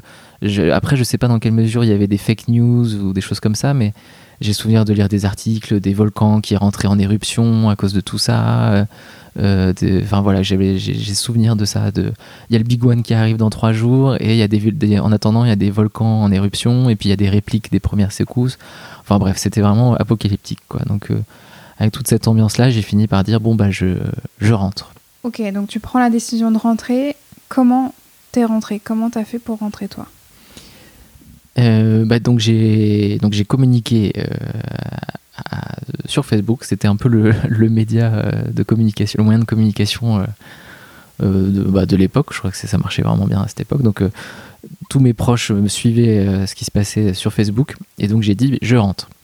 Et là j'ai un de mes amis qui était à Tokyo qui m'a dit aussi avec qui j'étais pendant la, secousse qui m'a dit ah bah je rentre avec toi. Je me, me souviens plus exactement comment c'est comment comment on a décidé ça mais en gros, on s'est accordé pour se dire, bah, on, va à l'aéroport ensemble, on, essaie de rentrer en France ensemble. Euh, et donc, euh, donc, il est venu me rejoindre, il a fait ses bagages, il est venu me rejoindre dans, ma maison. Euh, moi aussi, je terminais mes bagages. et on s'est dit, on prend le métro, et, c'était le soir déjà. On prend le métro et on, va à l'aéroport, et puis on voit comment on se débrouille à l'aéroport pour, pour rentrer. Alors attends, j'ai une première question, c'est comment tu fais tes bagages dans, dans ces conditions-là? T'étais dans quelle perspective? C'est euh, je rentre en France, euh, euh, voilà, c'est juste pour attendre que la situation se calme et pour prendre un peu de recul, ou je rentre, je prends tout ce que je peux reprendre et je reviens jamais et puis je claque la porte, comme ton colocataire italien où en gros il laissait entendre que bah, il rentre en Italie définitivement. bah, c'était un un compromis à trouver en fait dans, l'incertitude complète qu'on avait et puis le refus aussi de se dire je rentrerai pas au Japon après. Enfin c'est donc c'était à la fois euh, c'était un peu bah, il fallait trouver le bon compromis. Donc euh, j'ai pris tout ce que je pouvais en me disant parce que euh, dans, dans, le doute bah, je, je, je vais pas perdre trop d'affaires quoi. Mais mais j'ai quand même laissé beaucoup de choses sur place. Bon j'avais des placards de, de bouffe et tout etc bon ça c'est pas c'est pas dramatique mais j'ai laissé des livres, j'ai laissé quelques affaires, quelques vêtements. Mais j'ai essayé, j'ai quand même essayé de remplir mon sac au maximum et il fallait trouver un bon compromis, euh, prendre le maximum de choses, mais tout en, en, en pouvant quand même euh, me, me déplacer, quoi, pouvoir porter mon sac. euh. Bon, voilà, donc il fallait, il fallait trouver un compromis. C'était pas, pas évident. Donc, effectivement, le faire les sacs, ça a pris un peu de temps et je crois que c'est aussi pour ça qu'on a mis, on est parti tard de chez moi pour aller pour aller à l'aéroport et si bien qu'on est en fait on a loupé le dernier métro donc c'était un faux départ. Euh, on a dû repasser revenir chez moi euh, repasser la nuit euh, à la maison et se lever aux, aurores pour prendre le premier métro le lendemain matin. Pour arriver à l'aéroport. Et donc là, bah, à l'aéroport, c'était le début d'une aventure parce qu'évidemment, c'était beaucoup, beaucoup de monde à l'aéroport et personne n'avait de billets, tout le monde se bousculait pour avoir des billets. Et donc là, euh, on est allé bah, un comptoir. Alors, entre-temps, je me souviens, j'avais contacté euh, ma compagnie aérienne pour, pour laquelle j'avais mon, mon billet. Enfin, pour, laquelle j'avais pris mes billets initiaux quand j'étais parti au Japon. Je vais pas la citer. Euh, et, je, leur je leur avais envoyé, j'avais essayé de les contacter en amont en disant bah, je voudrais avancer mon billet, je veux rentrer plus tôt que prévu avec la situation, qu'est-ce qu'on peut faire, etc. Et j'avais même pas eu de retour, je crois. Enfin, bon, c'était franchement limite. Et, donc, on est arrivé à l'aéroport, on est allé au comptoir de cette compagnie aérienne et on a dit euh, bah, premier vol, euh, on voudrait un vol euh, premier prix dès que possible pour, pour rentrer en France. Et donc bah, là, on nous répond, oui, oui, bien sûr, ça fera 5300 euros. Et donc là, évidemment, en, bon étudiant fauché, on on n'avait pas cet argent-là. Et puis, enfin, de toute façon, c'était, c'était, enfin, ça en était un peu sous le choc, que c'était un peu sidéré, c'est à dire, mais c'est un peu le sentiment de que, que les compagnies profitent de la situation, même si c'est, bon, voilà, c'est, c'est l'offre et la demande, hein, comme on dit, mais. Tu sentais une gêne en face de toi ou tu sentais que c'était genre euh, absolument normal? Bah, je me, j'ai pas un souvenir. Bah, c'était, c'était assez neutre, quoi. C'est oui, oui, euh, prenez votre billet, mais ça fera 5300 euros. C'est pas particulièrement gêné. Euh, mais du coup, nous, on, est, on, était, euh, bah, on était embêtés. On s'est dit, bah non, mais euh, attendez, c'est pas possible. C'est le premier prix. Euh, oui, oui, c'est le premier prix. Bon, comment on fait? Bah, eh ben, donnez-nous le, le- le premier, premier vol pour aller n'importe où en Europe. Oui, oui, alors bah, ça fera 5300 euros aussi, quoi. Donc, donc, donc là, vraiment, on s'est regardé en disant, bah mince, on peut pas quitter le pays, quoi. Enfin, comment on va faire? Donc là, on s'est dit, bon, Attends, attends, quand tu dis mince, on va pas pouvoir quitter le pays, qu'est-ce qu'on va faire? Ça veut vraiment dire quoi là? Intérieurement, t'étais comment? Bah, c'est c'est un peu, bah, je crois qu'on était surtout désemparés, et puis euh, euh, je crois qu'on se rendait pas, enfin, on se rendait, je me, en tout cas, je me rendais pas trop compte de, de, de, de ce qui se passait, quoi. Je- J'ai complètement dépassé par les événements. J'ai pas eu le sentiment d'avoir eu plus, plus peur que ça, là, pour le coup, mais c'était vraiment euh, complètement désemparé, quoi. Je, je ne maîtrise absolument rien. Et, aussi un peu quand même de la colère de euh, mais c'est quoi ces compagnies? Ils profitent de la situation? Parce qu'en parallèle il y avait quand même aussi des des, effets de communication euh, par le gouvernement euh, français qui disait on envoie des, avions pour rapatrier les expatriés français, la, communauté francophone, enfin française du Japon, voilà, les faire revenir chez nous. Et euh, nous, on n'a pas vu la couleur de ces avions, euh, soi-disant pour nous rapatrier. Et, au lieu de ça, et en plus de ça, on avait des billets euh, qui avaient, qui avaient des prix multipliés par 5 ou par, enfin plus que par 5 d'ailleurs. Donc complètement désemparé, quoi. C'était vraiment aucune maîtrise de ce qui se passait. Donc on, on est sorti un peu de, de- ce comptoir-là. On s'est dit qu'est-ce qu'on fait Donc là, un peu communication à nos familles respectives. Euh, on est un peu coincé à l'aéroport. On n'a pas moyen de rentrer euh, en Europe de manière globale. Donc euh, a priori, la solution, c'est juste là, la priorité, c'est de quitter le pays. Donc, si vous avez des, plans, si vous avez des contacts, des gens, est-ce que quelqu'un a une solution qui, nous aiderait dans notre choix d'aller dans tel ou tel pays, en Asie ou ailleurs Bon, tout était possible. Moi, j'avais ma sœur qui habitait au Canada. J'ai commencé à envisager de, de partir au Canada, mais enfin, on n'avait pas les prix des billets non plus, donc ça se trouve c'était hyper cher aussi, mais. Bref, on s'est dit plutôt, euh, l'idée c'est de quitter le pays, on va faire un, pays proche du Japon, euh, mais on, s'éloigne, quoi. En tout cas, on quitte, on quitte ce pays.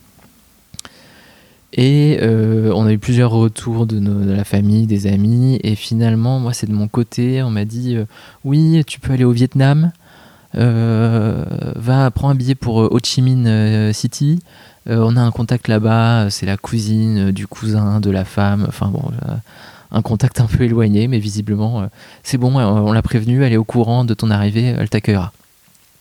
Bon, bah, euh, on n'a pas de meilleure solution, et puis bon, bah, ça, nous suffisait comme, euh, prétexte pour aller au Vietnam, on n'avait pas d'autres euh, critères, euh, enfin voilà, c'était comme ça. On s'est dit, bon, bah, on va au Vietnam, c'est parti.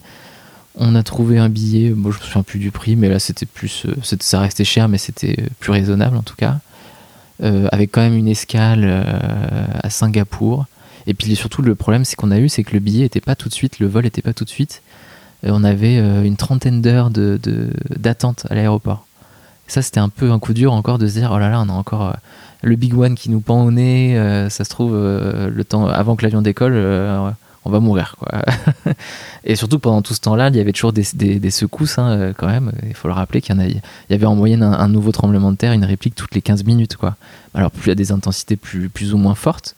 Mais euh, en tout cas, j'ai le souvenir que dans ce, à l'aéroport, il y a eu des, quelques secousses assez fortes, avec les panneaux qui tanguent, euh, les panneaux d'affichage qui bougent et tout, et des gens qui. Tout le monde est un peu au taquet, prêt à sortir de l'aéroport à tout moment. Donc on se dit, on a encore 30 heures à tenir euh, dans, ce- dans cette ambiance-là, euh, ça va être chaud, et ça veut dire qu'on dort dans l'aéroport, c'est-à-dire qu'on enfin, on est enfermé dans l'aéroport 30 heures, il faut tenir jusqu'au vol. Et en même temps, c'était pas un temps inutile parce qu'il fallait qu'on traite toutes les histoires de visa. euh, et pour aller au Vietnam, il faut un visa. Comment on fait? Si on quitte le Japon avec notre visa vacances-travail, il faut qu'on voit comment on fait pour si on veut retourner, revenir, si on peut revenir deux semaines après, parce que enfin, il y a eu toutes des problématiques de visa qui étaient un peu compliquées. Euh, et puis finalement, donc le, visa au Vietnam, on pouvait faire les démarches en ligne sur Internet, mais le Wi-Fi fonctionnait pas bien dans le dans l'aéroport, donc c'était compliqué de, faire la démarche. Moi, je sais que j'ai eu un moment un peu, euh, j'ai eu un moment de colère, quoi, de, de dire mais c'est pas possible, euh, notre vie dépend d'un- d'une connexion Wi-Fi à l'aéroport. Enfin, j'ai commencé à péter un câble. Et heureusement que du coup mon, ami était là et je me souviens très bien qu'il m'a aidé à me calmer à ce moment-là parce que je commençais vraiment à à pas supporter en fait de rien maîtriser quoi. Et donc lui, je sais qu'il a réussi à me, à me calmer à, ce moment-là. Et on a réussi, bon an mal an, à, résoudre tous ces problèmes-là. Et on attendait, on était dans l'attente après de notre, de notre vol. Alors bah ils nous ont, ils nous ont distribué à l'aéroport euh, des couvertures, euh, des, des bouteilles avec marqué euh, emergency water. Parce que là, on est, on est d'accord que pour, peut-être que pour les personnes qui nous écoutent, elles se rendent pas compte de l'ambiance générale en fait de l'aéroport parce que vous n'étiez pas les seuls, j'imagine, à, venir comme ça à l'aéroport pour trouver des vols d'urgence. C'était une sacrée ambiance quand même, enfin si je peux m'exprimer comme ça. euh, Ouais, ouais, bah, c'était ambiance pesante, tout le monde au comptoir qui veut son, son billet d'avion, et euh, ceux qui ont déjà leur billet, bah, ils attendent leur vol, comme nous, c'est ça, et, euh, et donc ils ont cette distribution générale de, de, de gâteaux, de, de bouteilles d'eau et de couvertures. Donc nous, on s'est trouvé un petit coin dans l'aéroport, on s'est installé, quoi, les vrais... Voilà, c'était un peu euh, les SDF, quoi. Et, euh, et on essayait bah, de, prendre un peu de nouvelles, de, tenir au courant nos, familles respectives. Enfin, c'était un peu la connexion. euh, on se connectait autant que possible à, tout, à tout- tout- toutes nos familles qui suivaient l'aventure un peu de, vraiment à la minute près, quoi. Donc, euh, donc voilà, on attendait notre vol et puis euh, et je, me souviens que on a après ces 30 heures d'attente, euh, on s'est dit bon maintenant on peut commencer enfin à enregistrer nos bagages parce que on a beau attendre 30 heures, on peut les bagages on peut les enregistrer que 2 heures ou 3 heures avant le vol. Et après il nous restait encore, on, on pouvait pas régler notre problème de visa japonais avant d'avoir passé la, douane ou et donc et en fait il y avait beaucoup de monde à cette douane. Et, euh, et on a failli louper notre vol. Et donc ça, je me souviens qu'on a jusqu'au bout, on a stressé euh, parce qu'on voyait le temps qui passait et qu'on n'arrivait pas à faire notre tampon sur notre visa qui nous disait qu'on avait le droit de revenir parce qu'ils avaient ouvert une cellule spéciale pour tous les gens qui, étaient dans notre situation, qui voulaient, qui avaient un visa normalement euh, d'un an, qui s'ils voulaient revenir, etc. Et on a, on a stressé jusqu'au bout et on est rentré dans l'avion in extremis. On était dans les derniers. On a, enfin, on a, on a enfin, c'était absurde parce qu'on avait attendu 30 heures dans l'aéroport et on a fini euh, à courir dans les couloirs pour euh, choper notre avion à la dernière minute, quoi. Et on est arrivé dans l'avion, on s'est posé euh, et l'avion a, décollé. On s'est regardé avec, avec mon pote et on a, on, a, on a, eu un fou rire complètement nerveux. On, a pleuré de rire tellement on était épuisé, quoi, en fait. Et de, puis ce, tout ce, ce soulagement et puis ce, se dire, se dire mais oh là là, mais jusqu'au bout on a stressé, on n'a pas dormi, c'est fou tout ce que, enfin, on commençait, je pense, à réaliser un peu, euh, à, décompresser en fait peut-être, et à se dire oh là là, on a réussi à s'évader du pays quoi. C'était vraiment l'évasion. Et donc c'était un peu le le, le, le coup de bambou qui est arrivé derrière, c'est euh, bah, on a commencé à s'endormir dans l'avion, on est arrivé à Singapour, on avait 17 heures d'escale à Singapour. Pareil, on s'est on, bah, on a dormi encore un peu, puis euh, on a attendu notre vol. Et finalement, on est arrivé enfin au Vietnam, à Ho Chi Minh. On est arrivé tard le soir. Et là, bah, comme on est arrivé tard, on on n'a pas, euh, n'a pas contacté tout de suite le contact qu'on m'avait donné. On s'est dit, bon, on prend un taxi, on va dans le centre-ville, on prend un hôtel pour une nuit, puis on contactera, contactera cette personne-là le lendemain matin. Donc là, on a bien dormi. C'était la première nuit, euh, enfin, où on pouvait, enfin, on pouvait commencer à décompresser un peu, et puis une nuit sans secousse, sans crainte de quoi que ce soit. Et euh, le, lendemain, le lendemain matin, bah, du coup, j'appelle mon, contact. Et donc, c'était euh, c'était une femme, une vietnamienne, avec un anglais avec un très fort accent, je me souviens. Enfin, ceci dit, mon accent ne devait pas être beaucoup mieux non plus, mais en disant bah, voilà, on est arrivé hier soir. euh, on est à tel hôtel. Ah ok, bah, je viens vous chercher, j'arrive tout de suite. Et euh, elle est arrivée et elle nous a, euh, dit bah vous quittez l'hôtel, euh, vous allez dormir chez moi. Et puis en fait elle avait une maison, j'imagine un peu classiquement la vietnamienne avec toute la famille qui, vivait là-dedans, sa maman, son frère, plein d'enfants, on savait pas qui ils étaient. Enfin c'était une grande maison. Et donc bah on s'est installé directement chez elle. Elle nous a prêté une chambre. Et euh, ouais. Toi, t'étais comment? Dans quel état d'esprit t'étais là? Ça y est, en fait, t'étais plus au Japon, t'étais arrivé euh, au Vietnam en passant par Singapour. Ok, il y a eu le soulagement, voilà, de dire ok, c'est bon, euh, quelque part, ça y est, on a les pieds au sec, quoi. Est-ce qu'il y avait d'autres sentiments? Est-ce qu'il se passait d'autres trucs euh, déjà dans ta tête, dans ton cœur, justement, quand tu te disais, bah voilà, on est, on est plus au Japon, là, ça y est? Bah, il y a eu de la, il y avait, il y avait du soulagement. Il y avait beaucoup de fatigue parce qu'on avait vraiment très peu dormi. euh, ça faisait, euh, faisait 4-5 jours qu'on dormait très mal ou très peu. Euh, donc on était fatigué et, c'était vraiment aussi la décompression, quoi, un peu le stress qui retombe. Et puis ce côté, on sait pas trop ce qu'on fait là, on, se laisse- on, commence à se laisser porter un peu, quoi, par. parce que voilà, elle nous a dit tout de suite, vous venez chez moi. et puis bah, on n'a pas cherché, quoi. Bah oui, bien sûr. Donc c'était un mélange de fatigue, de décompression et de, euh, soulagement, quoi. Et, euh, donc, euh, et oui, d'ailleurs, on était très fatigués. Et elle nous a dit, bah, installez-vous dans la chambre là. Et puis en fait, il y avait des enfants qui étaient, c'était ses enfants, je pense, elle avait deux enfants. euh, et qui, étaient, euh, je pense, curieux de nous voir. Et euh, ils voulaient absolument jouer avec nous. Alors nous, nous on n'avait qu'une envie, c'était encore de, de s'allonger et puis de dormir, quoi, de se reposer. Et il voulait pas nous lâcher, je me souviens. Et pareil, on a eu encore un fou rire parce que c'était une situation ab- absurde encore de, de nous. euh, Enfin, on a l'impression d'échapper à la mort, quoi. Et euh, avec des enfants qui veulent jouer autour de toi, surexcités, euh, qui veulent te, qui te poussent, qui rigolent, qui tapent sur les murs. Enfin, c'était, complètement décalé comme situation. Donc voilà, on a réussi à se à décompresser un peu. Et après, c'était surréaliste parce qu'il se trouve que cette femme qui nous accueillait était, euh, avait un, bar euh, et même un, pub irlandais. Et elle tenait un pub irlandais. Et euh, alors, ça, déjà, ça c'est un peu décalé. Et en plus, c'était la Saint-Patrick. Et donc, elle nous a dit, bah, ce soir, vous venez, vous venez dans mon pub et, et c'est open bar pour vous, quoi. Je, je fais, je, fais l'annonce à, mes serveurs, serveuses. Enfin, c'était que des serveuses d'ailleurs. Et, euh, et je leur dis que c'est dès que vous voulez quelque chose, elles vous le servent et puis c'est gratuit pour vous. Et donc c'était, elle dit, et puis on organise une grosse soirée, il y aura beaucoup de monde, il y aura des costumes. euh, Enfin, c'était soirée, euh, la Saint-Patrick, la grosse fête. Et donc on s'est retrouvés, on, avait très peu dormi, mais on était encore, euh, on s'est retrouvés dans ce bar euh, avec euh, des, fausses perruques rousses, des chapeaux verts, euh, et à faire la fête. Enfin, c'était, complètement surréaliste. On savait, savait plus trop, euh, savait plus trop où on était, quoi. Mais euh, bon, on s'est dit, on en profite, quoi. C'est incroyable de se faire accueillir comme ça aussi, donc. euh, voilà, on, on profite on, se- on se laisse porter, on s'est laissé complètement porter en fait, Euh, c'était vraiment ça. Et puis quand même, bon alors il y a eu cette soirée là, mais après dans, la journée, on continue à suivre les infos et surtout la question c'était est-ce qu'on reste une semaine ou 15 jours au Vietnam en, en attendant que ça se tasse au Japon et on, après on rentre, on retourne au Japon dès que ça se calme? Ou est-ce qu'il faut qu'on rentre en France? Ça c'était vraiment la question.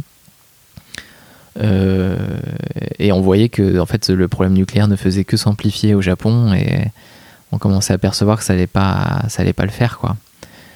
Et donc c'était un peu bah, pareil, on était toujours un peu dans l'incertitude. Et euh, voilà, entre temps, bah, elle nous emmenait euh, nous faire masser, euh, elle nous faisait visiter la ville, on allait dans des bons restos, on découvrait complètement la culture vietnamienne aussi. Donc c'était complètement surréaliste quoi, cette, cette double situation. Et elle nous a même offert deux jours de tourisme pour aller voir le delta du Mekong. Enfin, elle nous a accueillis comme pas possible. C'était incroyable de se faire accueillir comme ça. Et c'était une espèce de bulle. euh, On n'a pas compris ce qui nous arrivait. C'est une bulle de, de, de bienveillance et de, de- un accueil euh, hyper chaleureux. Enfin, c'était incroyable. Et donc, on a profité de ces deux jours au delta du Mekong. Enfin, bref. Et, en- et entre-temps, bah, on avait pris la décision. En fait, on voyait que ça dégénérait complètement. euh, il n'y avait aucun contrôle de la centrale nucléaire à Fukushima, qu'il y avait des fuites et qu'il y avait de plus en plus de morts euh, au bilan euh, suite au séisme, etc. On s'est dit, bon, bah. Et puis il y avait toujours la pression de la famille aussi qui nous disait rentrer, quoi. Et donc, on a décidé de rentrer en France. On a pris des billets qui étaient un peu plus raisonnables aussi depuis le Vietnam. Et, euh, et donc on est resté 5 jours au Vietnam, donc dans cette bulle complètement surréaliste. euh, et, on, a, on a fini par reprendre l'avion euh, pour la France en passant par Doha ou Dubaï, je sais plus encore, avec une escale. Enfin bref, au final, donc entre le moment où j'ai pris la décision de partir de Tokyo et le moment où je suis arrivé en France, il s'est passé plus d'une semaine, quoi. Et quand t'es arrivé en France, comment t'étais vraiment le moment où ton pied a foulé à nouveau le sol français, où tu t'es dit bah, bah ça y est, en fait, retour au bercail, retour à la maison, retour euh, à la case départ. Comment t'étais? Comment tu te sentais? Qu'est-ce qui se passait en toi à ce moment-là? Et ben, je me souviens, je suis arrivé à l'aéroport, c'est ma mère qui est venue me chercher. Euh, bah, on s'est fait un câlin, quoi, normal. Et euh, le premier truc que je lui ai dit, c'est dès que la situation euh, va mieux au Japon, j'y retourne. C'est le premier truc que je lui ai dit. Et je me souviens très bien de son regard. euh, euh, je voyais qu'elle n'était pas d'accord, et en même temps, elle, elle me l'a pas du tout fait sentir. Elle m'a dit bon bah, on en reparlera. Elle, a- complètement, enfin, je me souviens très bien qu'elle a pris sur elle à pas, à pas rentrer en, en opposition directe. C'est plutôt bon bah, tu sais que je suis pas d'accord, mais on en reparlera quoi. Et je me souviens très bien de ça. Et puis en fait, je me suis dit bah c'est voilà, c'est on en reparlera, mais moi j'ai bien l'intention de retourner au Japon quoi. C'était vraiment le, mon intention de départ. Et j'étais vraiment dans l'idée que ça allait prendre peut-être deux, trois semaines ou un mois, mais que dans un mois j'étais j'étais retourné à Tokyo quoi. Qu'est-ce qui te poussait à, à te dire ça? Qu'est-ce qui t'a poussé à lui dire ça tout de suite? Bah je j'ai voulu je crois que c'était un message de dire bah je suis content de te retrouver, je suis content de re- de- d'être revenu ici enfin.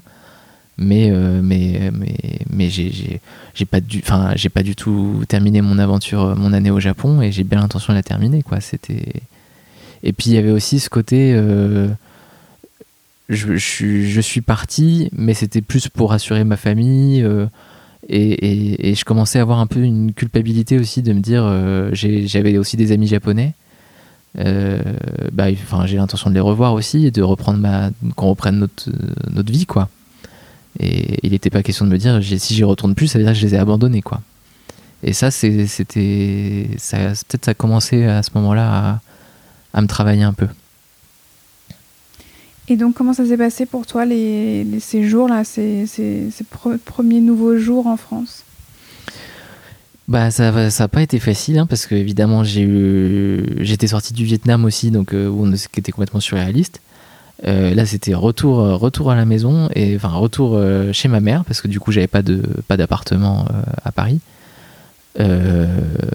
Et bon j'ai dormi pas mal mais surtout c'était c'est le, contre-coup qui est arrivé là et à jour et nuit en fait à regarder les infos pour voir comment ça évoluait pour voir si je pouvais me positionner pour revenir dès que possible au Japon et puis en fait ça a commencé à être la, la déprime quoi j'ai commencé à déprimer parce que je voyais que la situation s'arrangeait pas et j'étais dans cette euh, je trouvais il y avait beaucoup d'informations contradictoires aussi sur toutes les toutes les infos euh, sur le nucléaire et puis avec euh, l'historique aussi par exemple de Tchernobyl où on sait bien que voilà les informations c'est pas toujours pas toujours prendre au mot ce qui est communiqué dans les médias, surtout dans des situations comme ça. Et donc moi, je, je savais pas qui croire. On entendait de tout, tout et son contraire sur, sur le risque nucléaire euh, à Tokyo. Et donc je, je savais pas du tout quoi penser. quoi. J'étais complètement tiraillé entre euh, est-ce- qu'est-ce qu'est-ce qui est vrai, qu'est-ce qui est pas vrai, euh, qu'est-ce que je fais. Et donc en fait, bah, je, tout ça, ça ça m'a emmené dans, dans une déprime. Quoi. Je commençais à, à pas être bien. Après, j'ai eu, j'ai été très bien accueilli par des, des mes, amis français qui m'ont pris en charge très vite, euh, qui m'ont dit ah bah t'es arrivé, bah on te, on part tout de suite en week-end euh, à la campagne, on va faire des activités, on va faire du sport, on va faire plein de choses. Ça, ça m'a fait beaucoup de bien. Enfin, ça m'a aidé à, me, à passer à autre chose et à me dire aussi il y a du, il y a du positif en France parce qu'en fait j'étais, j'étais un peu dans le rejet de, de de, la fin. J'étais surtout dans, dans l'envie de rester au Japon. Donc là, ça m'a aidé à me dire, bah, c'est quand même bien d'être rentré aussi, de revoir ma famille, de revoir des amis, de refaire des activités euh, qui me plaisent. euh. voilà, ils ont essayé de me sortir un peu de, ça. Heureusement qu'il y a eu ça parce que sinon, je pense que je sombrais dans la dépression euh, directe. Donc, je pense que ça m'a beaucoup, beaucoup aidé ça. Et à partir de quand tu as commencé à envisager de ne pas retourner au Japon? Euh, bah, ça s'est fait en plusieurs étapes, mais il y a eu un vrai événement déclencheur. Euh, donc moi, je passais donc mes journées à- regarder les infos et à voir comment, à- comment me dépatouiller de toutes ces infos contradictoires. Euh, Qu'est-ce qu'il y a eu? Euh, Il y a eu euh, d'abord le, le- lycée franco-japonais qui m'a recontacté qui parce qu'ils ils avaient décidé de rouvrir euh, peut-être deux semaines après euh, mon arrivée en France.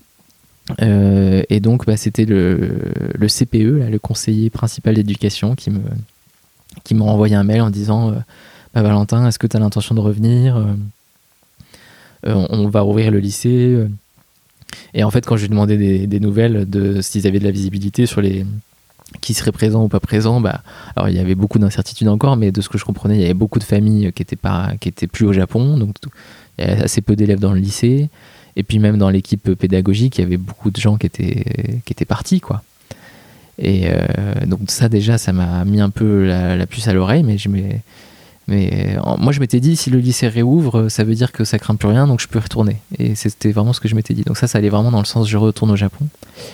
Et puis en fait, il y a eu un élément déclencheur, c'est qu'un soir, j'ai un, un- copain à moi qui m'a appelé et qui lui était en, thèse. euh, c'est un scientifique, il était en, doctorat, il faisait un doctorat et il avait assisté à une conférence spéciale euh, sur le risque nucléaire au Japon. Et, euh, et euh, suite à cette conférence, en fait, il m'a appelé tout de suite en me disant Valentin, euh, j'ai euh, j'ai assisté à cette conférence avec vraiment des spécialistes du nucléaire euh, et qui étaient, qui étaient vraiment, euh, euh, vraiment en alerte sur la situation et qui disaient que c'était, très grave ce qui se passait. Vraiment, je te, je te dis, il faut pas que tu retournes au Japon. euh, Peut-être qu'on ne dit pas tout dans les médias. mais voilà, et, on a eu cette longue discussion où vraiment je, je me suis dit, ah bah là en fait, enfin je, je- l'ai- cru quoi. Je me suis dit, en fait, je crois que j'avais besoin vraiment d'un espèce d'argument d'autorité.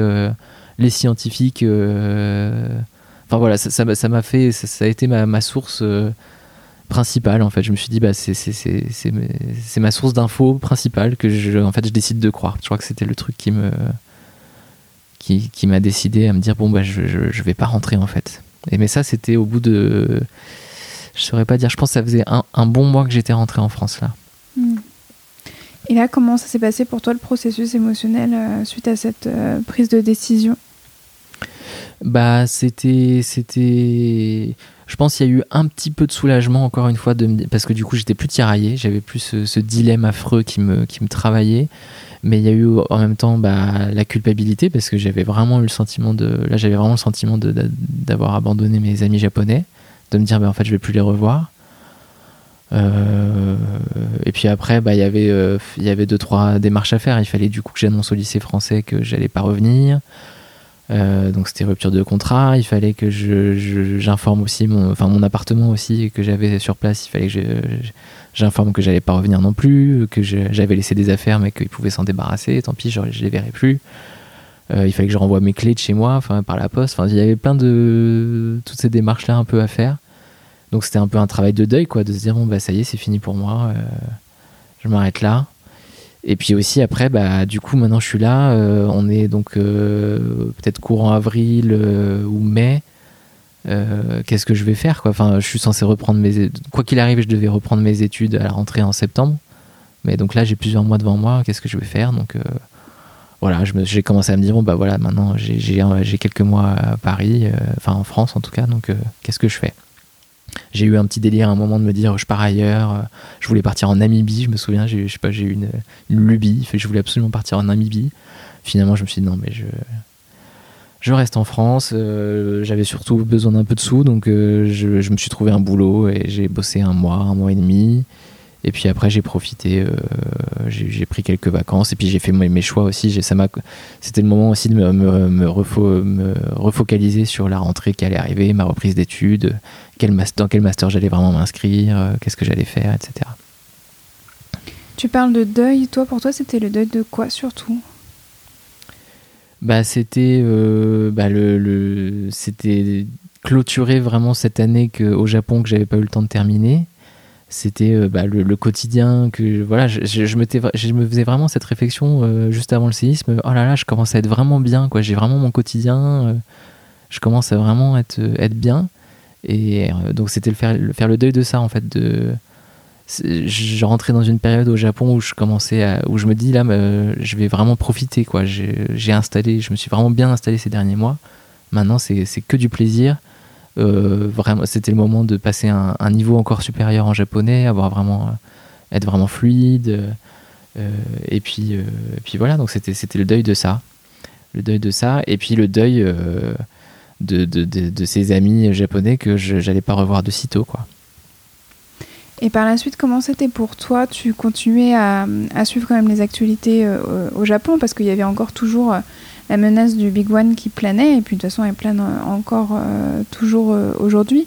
Mais à l'époque, vraiment, il y avait euh, toutes ces statistiques qui pouvaient euh, prédire vraiment que ça allait arriver, et puis après ça allait vraiment arriver là, non, ça allait vraiment, vraiment arriver.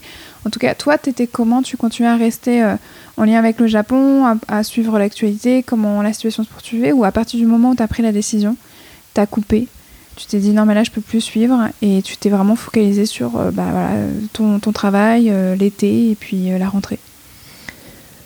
Euh, je j'ai pas le souvenir que ça s'est fait brutalement d'arrêter de regarder toutes les infos, mais en tout cas ça s'est fait euh, progressivement. Et puis surtout, en fait, je crois que j'ai commencé à saturer, quoi. De, de, c'était vraiment l'infobésité, quoi. C'était, je, j'en avais, je m'étais gavé de, tout ce que je pouvais pendant, pendant deux mois. Et surtout, j'étais gavé d'infos contradictoires. Donc, en, en, fait, je crois que je me suis dit, euh, finalement, je, j'aurais j'aurais jamais la réalité de ce qui se passe donc euh, j'arrête progressivement de suivre ce qui se passe. Et puis surtout euh, à force de me dire bah de toute façon j'y retourne pas euh, et, ça me, et, puis ça me, ça me faisait mal en fait de voir que ça continuait à dégénérer au niveau nucléaire euh, la centrale euh, le, compteur des morts qui continue de grimper ça commençait à me faire mal et je me suis dit bon bah faut que tu tournes la page euh, et puis tu passes à autre chose quoi. Mais donc j'ai commencé progressivement à arrêter de regarder ouais toutes ces infos et puis, euh, et puis avec le temps, euh, au bout de six mois ou un an, ou même par la suite, après, c'est non seulement je, je, cherche plus d'infos, mais surtout dès que je vois des articles, je, je, je, vais sur une autre page internet. Quoi. Je veux veux plus en entendre parler, quoi, parce que ça ravive trop de choses douloureuses. Justement, parlant de choses douloureuses, euh, tu parles d'amis, que vraiment au, tout début, quand ça a commencé à arriver, il y avait quand même le, sentiment d'abandon, de les laisser. Comment toi, tu as pu annoncer par conséquent euh, que tu revenais pas? Que finalement, tu n'avais même pas vraiment pu dire au revoir Et puis, comment ça a été accueilli? Euh, Voilà.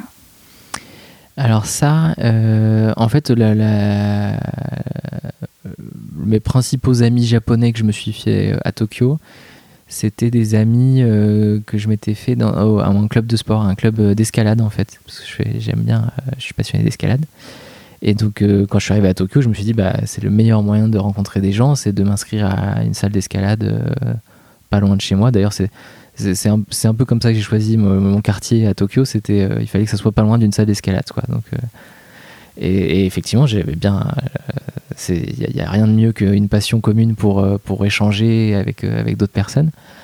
Et donc, euh, donc euh, en fait, je leur ai dit au revoir à, à cette occasion-là. C'est quand j'ai décidé de partir de Tokyo, je me suis dit, je, avant de faire mes bagages, avant de faire quoi que ce soit, je vais une dernière fois à ce club d'escalade et voir qui sera là, qui sera présent, et je leur dirai au revoir. Quoi. Et donc j'y suis allé. Euh, et je leur ai dit bon bah je voulais vous dire je, je m'en vais je quitte le pays je vais prendre un avion pour rentrer en France. Et là je me souviens très bien la, la, réaction c'était ah bon mais pourquoi tu pars c'est quoi la situation quoi? Et il y a une espèce d'incompréhension de bah, bah avec tout ce qui se passe euh, je vais je vais partir quoi. Et il y a eu un peu une incompréhension de enfin je pense que eux ne il y a plusieurs choses à mon avis ça, se joue beaucoup au niveau culturel avec le côté bah euh, si on caricature un peu bah, le côté individualiste des, des, cultures occidentales et le côté plus euh, collectiviste d'une société comme le Japon donc je pense déjà il y avait ça genre bah non on doit rester soudés pourquoi tu t'en vas? Enfin il y avait je pense un peu de ça. Et puis surtout euh, je pense que eux euh, n'avaient pas la pression familiale euh, en fait le Japon c'était leur pays enfin c'est leur pays donc euh, ils n'avaient pas l'option d'un échappatoire finalement.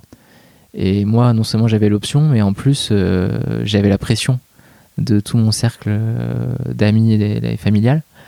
Et donc ça, je pense qu'il, a- je pense qu'on vivait pas du tout la même réalité au quotidien. En fait, Euh, moi j'étais, j'étais abreuvé de, d'angoisse et de, et de, ouais, c'est ça, de, de peur quoi, toute la journée et avec des infos contradictoires entre les infos japonaises et les infos euh, de France. Et donc euh, finalement, en fait, je me suis rendu compte qu'on était en complet décalage, quoi, que, bah, que pour moi la situation était insupportable et que pour eux, effectivement, c'était, ça a été dur, c'était dur, mais, mais finalement, ils comprenaient pas pourquoi je partais, quoi. Donc c'est comme ça que je leur ai dit au revoir et donc c'était un peu bizarre et puis euh, et puis donc j'ai très vite j'ai culpabilisé parce qu'en plus je me suis dit euh, en fait je pars mais euh, il pas vraiment de raison de partir vu que eux ils, ça, les, ça, les, ça les impacte mais pas plus que ça non plus. Enfin je me suis il y a eu vraiment cette incompréhension c'était j'étais un peu triste de terminer là-dessus quoi. Est-ce que tu as déjà entendu euh, parler du terme fly jean oui, j'ai entendu parler de ce terme-là, et puis il m'a bien parlé du coup. Euh, alors je sais plus quand est-ce que je l'ai entendu pour la première fois, mais en tout cas c'est sûr que je me sentais clairement concerné quoi. J'ai, moi j'étais vraiment celui qui avait fui quoi, celui qui était rentré en France. Et donc bah il y avait un peu la honte, un peu la, la culpabilité. Moi c'était vraiment la culpabilité, pas tellement la honte, mais vraiment la culpabilité. Et, et puis ouais, c'est ça. Et donc je- j'ai essayé de compenser cette culpabilité-là en leur disant à mes amis japonais, mais euh, si vous voulez euh, fuir le pays, euh, vous êtes les bienvenus en France. euh, je peux m'arranger pour vous accueillir. Je- J'avais aucune idée comment, mais T'avais proposé ça? j'avais proposé ouais, à certains amis à- de leur dire. euh, Enfin, c'était une manière pour moi de compenser ce truc du, du français qui s'en va. C'était au moment où tu disais au revoir à, tes amis de la salle d'e- d'escalade? C'est vraiment sur le même moment dit, euh, Euh, non, je trouve que c'était plus en, en message, peut-être euh, juste, juste après, ou alors euh, quand je suis arrivé en France les deux premiers jours, euh, enfin la première semaine où j'étais en France, je disais à mes amis japonais, si vous voulez, vous pouvez toujours, je peux essayer de vous accueillir en France.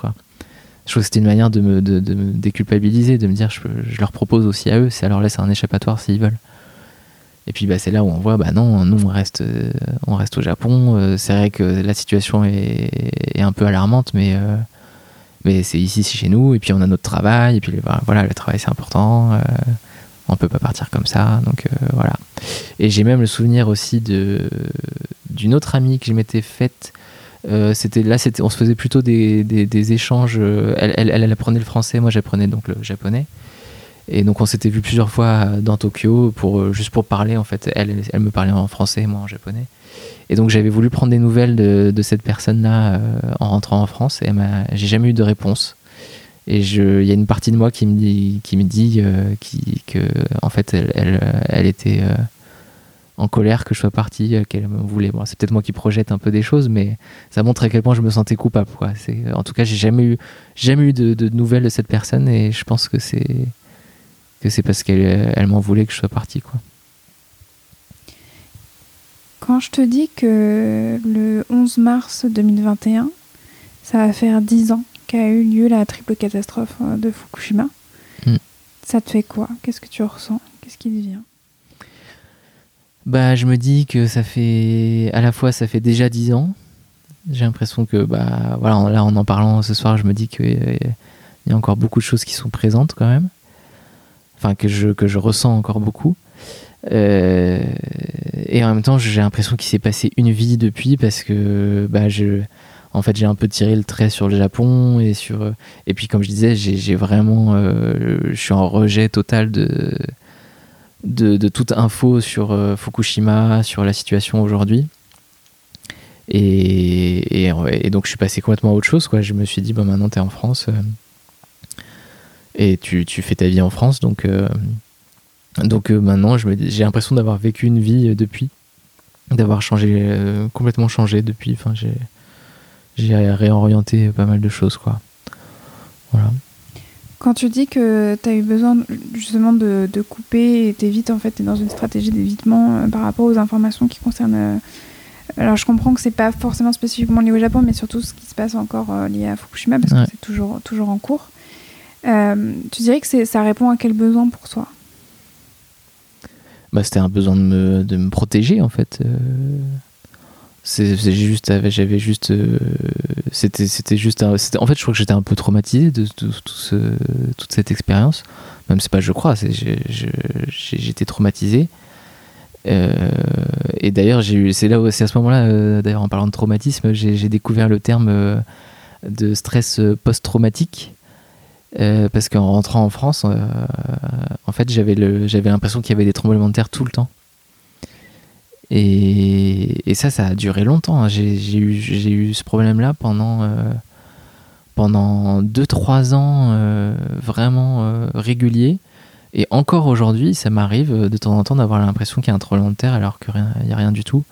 Mais il suffit que je sois sur le, quai d'un métro, euh, avec un métro qui arrive, voilà, ça fait trembler un peu le quai. euh, J'ai tout de suite le, cœur qui s'emballe, euh, la respiration saccadée. Enfin, ça, c'était, a, ça a duré pendant 2-3 ans après. J'ai, moins ça, mais je, je suis alerte, quoi. Je sens que moins, à la moindre vibration du sol, ou alors des vitres qui tremblent avec le vent, ou une machine à laver qui fait trembler un peu le sol, tout ça, c'est des, des choses qui me, qui me font réagir, quoi. Tu dis que tu as, à cette époque, tiré un trait sur le Japon. Est-ce que tu as eu l'occasion de repartir au Japon euh, depuis, depuis 2011 Euh, bah oui, oui, oui, j'ai eu l'occasion d'y retourner. Alors ça s'est pas fait tout de suite, euh, mais j'y suis retourné euh, cinq ans après. Donc euh, ça me pris quand même un peu de temps avant que j'y retourne. Et euh, bah, quand j'y suis retourné, c'était euh, c'était un peu le pèlerinage, quoi. C'était vraiment le, le- le besoin de, de- de clôturer quelque chose qui n'avait pas été clôturé, et en même temps d'ouvrir sur autre chose, parce que donc j'y suis allé avec ma, ma compagne et, euh, et, et donc qui avait elle, elle-même vécu la, la, la catastrophe. Et donc c'était pèlerinage pour nous deux. On, se refait euh, une bonne semaine à Tokyo, on revoit, euh, on se montre chacun nos coins favoris de Tokyo, on, on euh, on est retourné à la, maison où j'habitais, à l'endroit où j'étais pendant le séisme. C'était vraiment voilà, besoin de revoir un peu tous ces endroits-là, avec beaucoup d'émotions. Et, en même temps l'envie de, donc, de clôturer ça et en même temps l'envie de, de, voir autre chose et d'a- d'aller dans une autre région du Japon qu'on connaissait ni l'un ni l'autre et d'ouvrir une nouvelle page quoi de se dire bah, le, Japon euh, ok c'était ça on termine bien ça et on ouvre autre chose et on renoue avec la, passion un peu qu'on avait pour le Japon de se dire bah il y voilà il y a encore d'autres choses à découvrir sur le Japon euh, qu'on n'avait pas eu le temps de faire euh, avant. Est-ce que Fukushima t'a fait changer des choses dans ta vie ou dans ta façon de voir le monde, justement la vie ou les gens? Euh, Est-ce que ça a changé des choses? Je sais pas, mais en tout cas, ça a renforcé euh, une certaine vision du monde que j'avais, et, et notamment bah, mon côté euh, écolo, quoi. c'est quoi ton côté écolo? Mon côté écolo, bah, bah, comme je disais, moi j'aime bien l'escalade, je fais des sports de nature, j'aime bien, j'aime bien voyager, et voir des, des, des, des- voir la nature en fait. Je suis très proche de la nature, donc j'ai un peu cette sensibilité, voilà, écologique de respect, euh, respect de l'environnement. Et donc ce côté nucléaire, bah, moi je suis devenu un peu extrémiste, complètement anti-nucléaire. euh, euh, enfin extrémiste sans l'être non plus parce que finalement au final je me suis quand même déconnecté de toutes ces infos là mais ce monde est absurde on crée des, technologies qui nous dépassent et on pollue on pollue la terre quoi donc voilà j'étais un peu dans cette mouvance là donc euh, voilà un peu un peu écolo quoi. Si tu pouvais revenir dans le temps, est-ce que tu réagirais différemment? Alors si je pouvais revenir dans le temps euh, en, en sachant euh, tout ce qui s'est passé ou si je me remets vraiment à la situation sans avec l'incertitude toujours? Bah les deux. Euh, bah avec la même avec le même niveau d'incertitude je pense que j'ai fait comme j'ai pu euh, à ce moment-là avec euh, j'ai fait comme j'ai pu quoi. Je, je je pense pas que je pourrais faire différemment. Euh, non franchement j'ai fait comme j'ai pu. J'ai réagi comme je pouvais avec les infos que j'avais avec la la pression et la peur et la fatigue que j'avais. Euh, donc voilà j'ai pas de j'ai pas de regrets là-dessus. Euh, même si clairement les choix que j'ai faits n'étaient pas forcément les bons. Donc effectivement, si j'avais si j'avais la vision de comment ça allait se passer par la suite, évidemment je ferais pas la- les mêmes erreurs.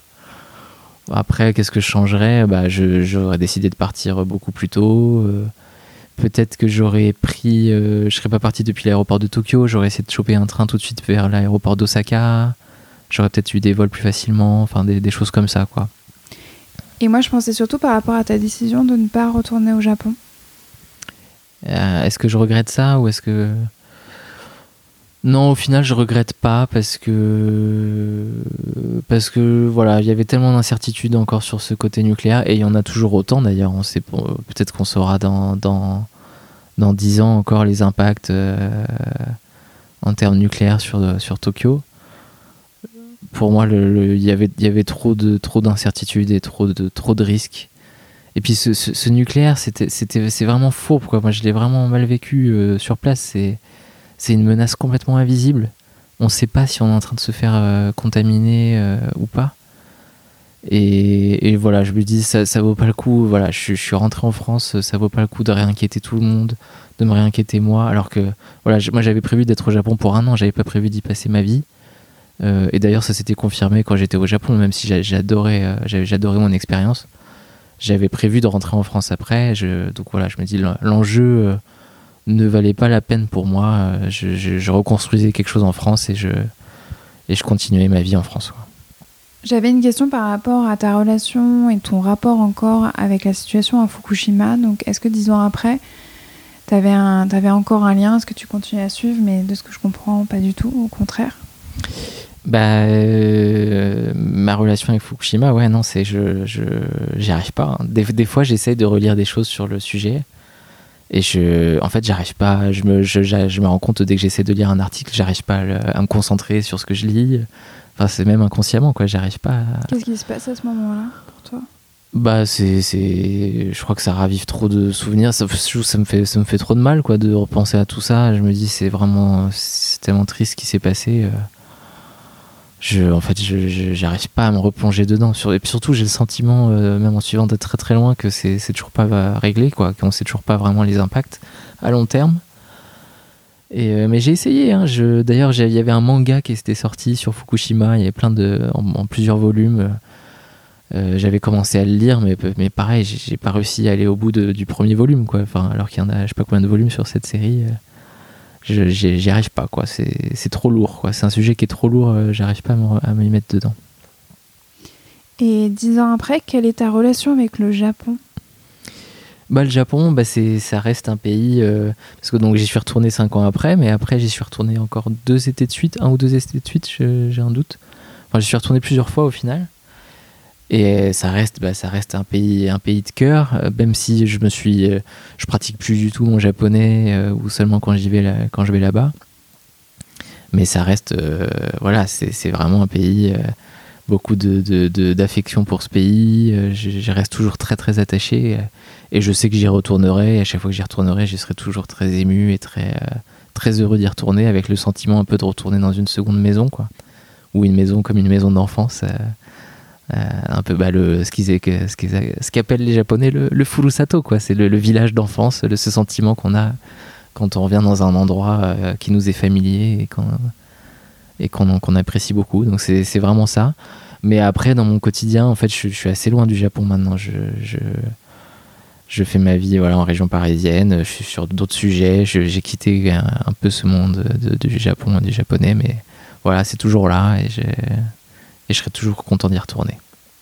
Bah écoute, merci Valentin, merci d'avoir pris le temps de répondre à toutes mes questions, merci d'avoir fait toute cette rétrospective. Je sais que c'est pas facile de revenir sur euh, une période aussi émotionnelle et aussi quand même euh, loin, éloignée dans le temps. Euh, on revient quand même sur quelque chose qui a eu lieu il y a 10 ans, mais donc euh, vraiment merci à toi. Et ben, avec plaisir. Enfin, je sais pas si c'est le bon terme, mais en tout cas, c'était. C'est- une histoire que j'ai racontée plein de fois, mais c'est vrai que là, c'était. Je me suis bien remis dedans, là. Et qu'est-ce qui te reste quand tu te remets dedans?